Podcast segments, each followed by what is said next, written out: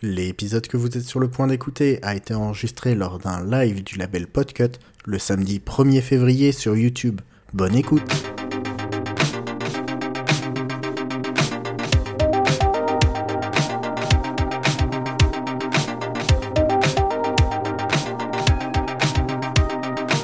Est-ce que on m'entend? Tac, tac, tac. C'est bon, Joe. C'est bon Ok, Ouais. c'est parti. Eh ben, bonjour. Euh, pour finir ce live, on va faire un, un épisode de Vite un truc à mater sur Netflix.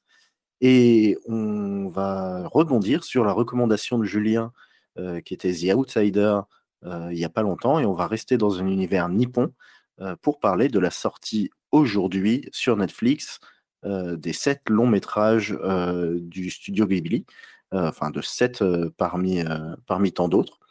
Donc, je vais vous faire un petit classement euh, absolument euh, personnel et subjectif. Et on va commencer bah, par le bas du classement avec euh, La Lanterne Rouge qui est Je peux entendre l'océan de Tomomi Mochizuki. C'est sorti en 1993 et on suit un triangle amoureux entre trois lycéens dans la préfecture de Kochi. Euh, sur 72 minutes de film, je dois avouer que euh, j'ai pas trop été touché par l'histoire ou les personnages. Donc, on va passer directement au suivant, qui euh, est Les Contes de Terre et Mer euh, de Goro Miyazaki, fils d'Ayao Miyazaki, qui s'inspire fortement euh, d'un manga écrit par son père euh, 20 ans plus tôt, euh, qui s'appelle le, Voyage de- le Voyage de Shuna.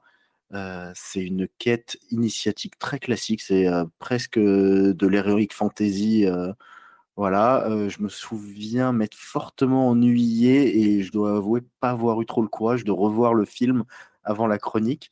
Donc euh, là non plus, euh, je vais pas trop m'attarder. Mais maintenant, on va rentrer dans ceux qui m'ont plu. et je vais vous parler de Kiki la petite sorcière. Alors, j'avais jamais vu Kiki la petite sorcière et je l'ai vu en préparant ce live.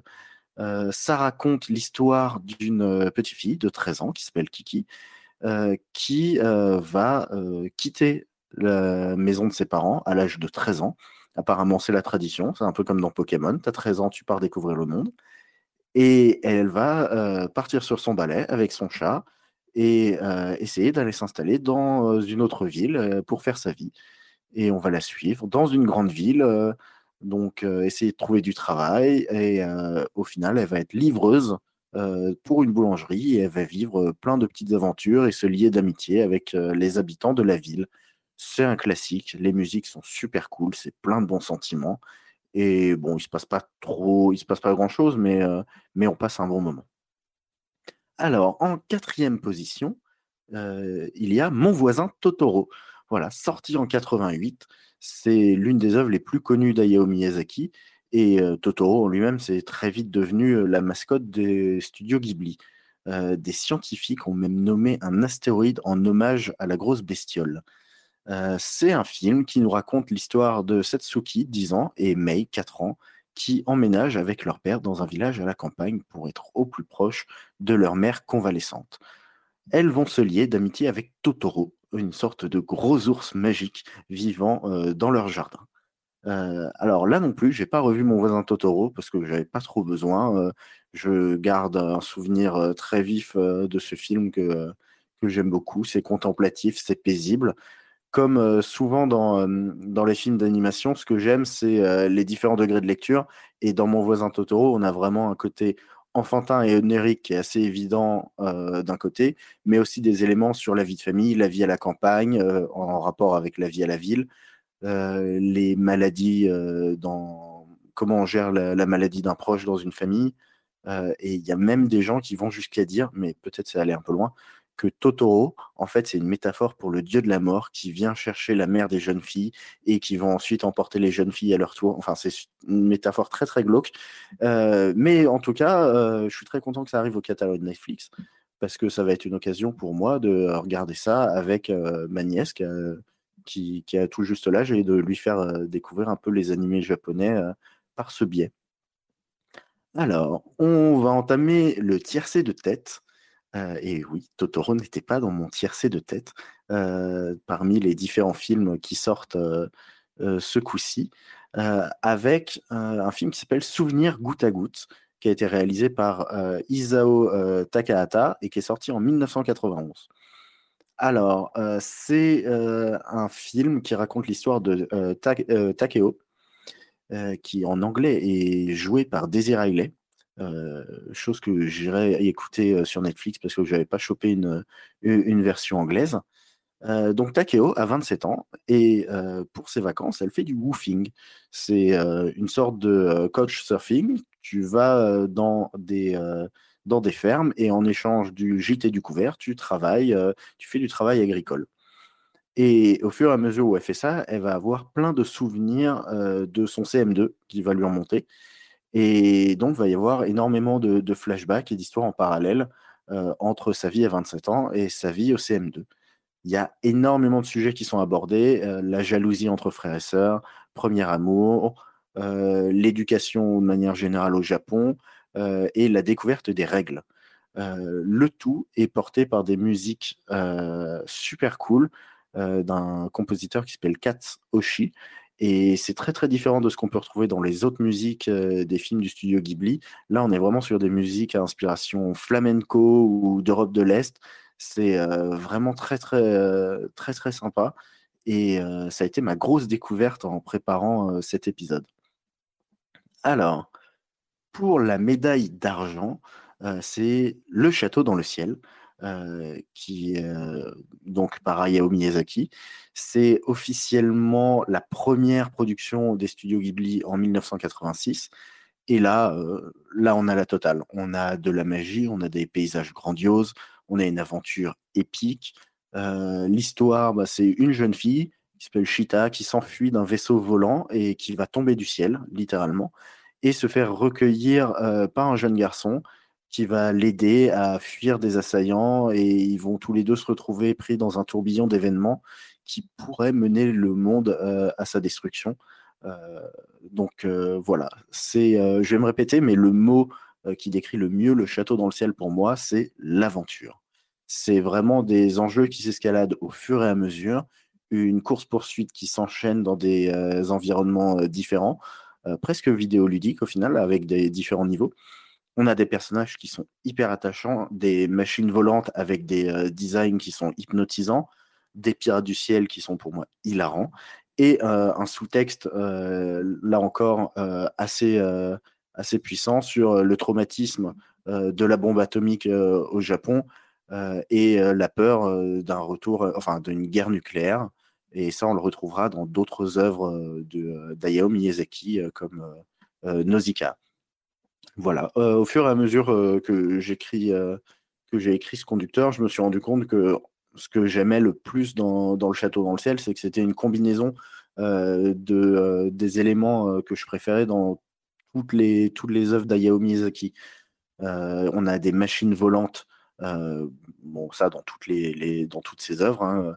On a des figures euh, féminines euh, très fortes. On a des pirates de l'air qu'on va retrouver dans Porco Rosso. On a la peur de la guerre qu'on retrouvera dans le château ambulant. Donc voilà, c'est vraiment pour moi un, grand crossover entre toutes les œuvres d'Ayao Miyazaki. donc c'est une très très bonne porte d'entrée pour, pour cet univers. Et on va finir cette sélection euh, avec la médaille d'or qui revient à Porco Rosso. C'est encore d'Ayao Miyazaki. Et c'est quelque chose d'assez différent de tout ce qu'on a pu voir jusque-là, vu que on va être dans notre monde réel, on va être en Italie cette fois, et on va suivre un pilote d'avion dans l'Adriatique. entre les deux guerres mondiales, sur une fond de récession économique et de montée du fascisme, donc le pilote s'appelle Marco Paggio, il est chasseur de primes et il est plus connu sous le nom de Porco Rosso pour deux raisons, parce que euh, son avion est rouge pétant et parce que c'est un cochon. Oui, voilà, euh, c'est le twist. On pourrait, on, s'y attendait pas. On pourrait avoir un humain à la place, mais non, c'est un cochon pilote dans l'Adriatique dans les années 30 et on va pas avoir d'explication, on va pas chercher nécessairement à la magie, euh, mais, euh, mais, mais voilà, euh, c'est c'est un élément qui, sort de l'ordinaire. Miyazaki en parle en disant que c'est un animal qui, pour les Japonais, est, pour lequel les Japonais pardon, ont de l'affection, mais que le cochon, on le respecte pas assez. Et, un peu comme le personnage, ben, c'est un personnage avare, un animal pardon, avare et, capricieux et pas très social. donc on retrouve bien pourquoi est-ce qu'il a choisi le cochon là? Alors, au niveau du film, il y a des paysages qui, qui me rappellent les voyages que j'ai pu faire en Italie avec ma famille quand j'étais enfant. Les musiques de Joe Hisaishi sont très justes et délicates. Les personnages sont bien caricaturaux, sont caricaturaux au début, mais au premier abord, enfin, et puis après, ils sont très attachants. Ils, évoluent bien au fur et à mesure du film. Et voilà, selon Miyazaki, encore, c'est un film qui s'adresse à un public large, euh, mais euh, autant aux hommes d'âge mûr que aux jeunes qui euh, rêvent d'une vie d'aventure.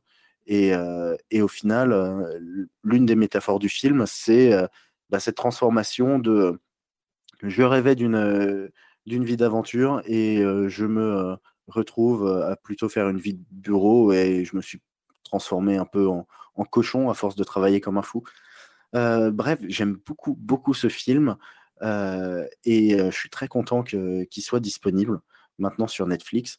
Et je pourrais le regarder à la fois en VO, parce que voilà, c'est quand même tout ce que je vous ai cité, c'est quand même plus agréable à regarder en VO, mais en VF, pour Corosso, eh bien, est doublé par Jean Reno, qui fait un très très bon travail de, de doublage et qui apporte beaucoup de charisme euh, à ce personnage.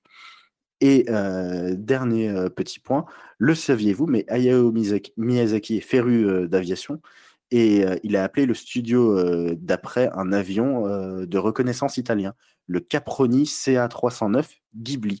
C'est donc un avion de reconnaissance de la Seconde Guerre mondiale. Et en choisissant ce nom, il voulait signifier que le studio aurait un rôle d'éclaireur et soufflerait un vent de nouveauté dans le paysage de l'animation japonaise. Voilà, donc c'était la petite info en plus. Donc si on résume, je peux entendre l'océan. Bon, c'est une histoire d'amour, allez-y si ça vous tente, mais vos enfants, ils s'y intéresseront pas. Les contes de terre et mer, c'est de l'héroïque fantasy, un voyage initiatique. Voilà, mais bon, sur Netflix, allez plutôt voir Le Prince des Dragons ou Avatar The Last Airbender, la série, pas le film, la série. Kiki la petite sorcière, c'est tout public, c'est un une très bonne initiation aux animés japonais pour, pour les enfants. Mon voisin Totoro, clairement tout public aussi, un bon moment de 7 à 777 ans. Euh, souvenir goutte à goutte, film sur la nostalgie de l'enfance euh, et sur les moments qui euh, vont nous définir. Et, et, voilà, donc pas pour les enfants pour le coup, mais un très très bon moment. Le château dans le, ciel, là pas nécessairement pour les enfants tout de suite, parce qu'il y a quand même quelques scènes de bataille. pour vous donner un petit point de comparaison, si vous dites que votre enfant est prêt pour Star Wars, bon bah là vous pouvez y aller. Euh, bah, foncez sans hésiter. Hein. Si vous l'avez jamais vu, euh, vous savez ce que vous pouvez faire cet après-midi. Et euh, vos enfants, ils s'ennuieront peut-être à un ou deux moments, mais il y a plein de passages très cartoon qui devraient récupérer leur attention. Donc, c'est les sept premiers films du studio qui vont être mis à disposition, bah, qui, qui, sont déjà dessus. J'ai vérifié avant le live. Et on en aura d'autres après, le 1er mars et le 1er avril, encore deux vagues de, de sept films. Voilà, n'hésitez pas bah, à nous envoyer euh, vos avis sur ces différents films euh, sur les pages Facebook, Twitter, Instagram du label. Et puis bah, maintenant, euh, on, va, on va clôturer ce live avec Sous